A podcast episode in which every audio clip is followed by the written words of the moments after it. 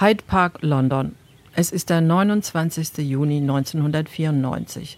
Ein wunderbarer Sommerabend, wie geschaffen für das Vanity Fair Dinner in der Serpentine Gallery. Ein Charity-Event mit hohem Promi-Faktor und entsprechender Medienpräsenz. Als Stargast des Abends wird Lady Diana erwartet. Seit gut anderthalb Jahren ist das Scheitern ihrer Ehe offiziell. Die Presse verfolgt sie auf Schritt und Tritt.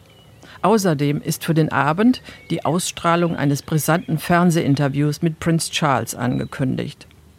Eine schwarze Limousine fährt vor und da ist sie, Diana, die wohl meist fotografierte Frau der Welt. Als sie aus dem Wagen aussteigt, stockt den Anwesenden der Atem. Strahlend wirkt sie durch und durch vital. So verführerisch hat man sie vorher noch nie gesehen. Schmales, schwarzes Chiffonkleid, auffällig kurz, sehr figurbetont und schulterfrei. Wichtiges Detail, ein zarter Schal an der Taille, der beim Gehen wie ein Lufthauch hinter ihr herweht. Der Schmuck, ihr Verlobungsring, Perlenohrringe, dazu ihre Lieblingskette, ein breites Perlenhalsband mit Saphir und Diamantenverschluss. Die Nägel in Vamp-Rot. Die Botschaft ist klar, diese Frau ist im Aufbruch und sie wird auf keinen Fall verdrossen vor dem Fernseher sitzen und sich die Ehebruchgeständnisse ihres Verflossenen anhören. Nur knapp 30 Sekunden dauert dieser Auftritt. Genügend Zeit, um Prince Charles die Show zu stehlen und Modegeschichte zu schreiben. Dieses Cocktailkleid hat sich als Revenge Dress tief ins kollektive Modegedächtnis eingeschrieben. Entworfen wurde es von Christina Stambolian. Prinzessin Diana hatte es schon 1991 bei der eher unbekannten Designerin in London geordert und nie getragen. Es kam ihr wohl immer viel zu gewagt vor. I don't dress for women. I don't dress for men. Lately I've been dressing for revenge.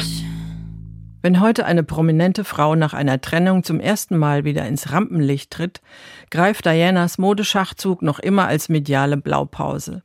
Das Rachekleid ist quasi ein ganz eigenes Modegenre geworden. Nichts, so scheint es, ist wohl so triumphal tröstlich, wie fantastisch auszusehen.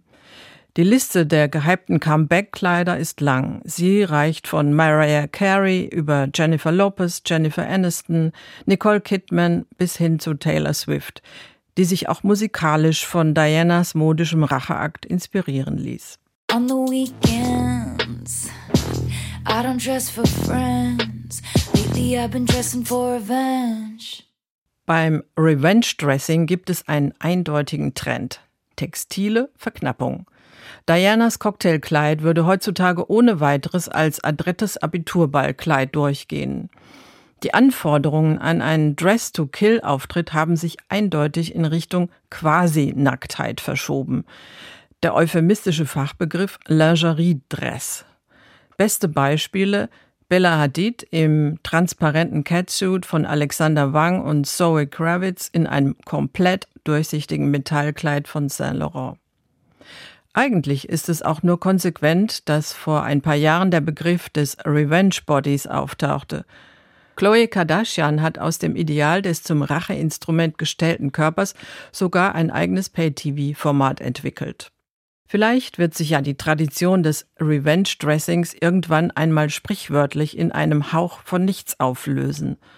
Aus medialer Sicht wäre es ratsam, den Begriff Rachekleid nur noch mit sehr spitzen Fingern anzufassen. Das Konzept ist durch und durch anachronistisch, reduziert es doch letzten Endes die verlassene Frau auf ihr vermeintlich einziges Kapital, ihren Körper. Oder hat man je von einem Mann gehört, der sich nach einer Trennung einen Racheanzug oder einen Revenge Body zugelegt hätte? I don't dress for women. I don't dress for men.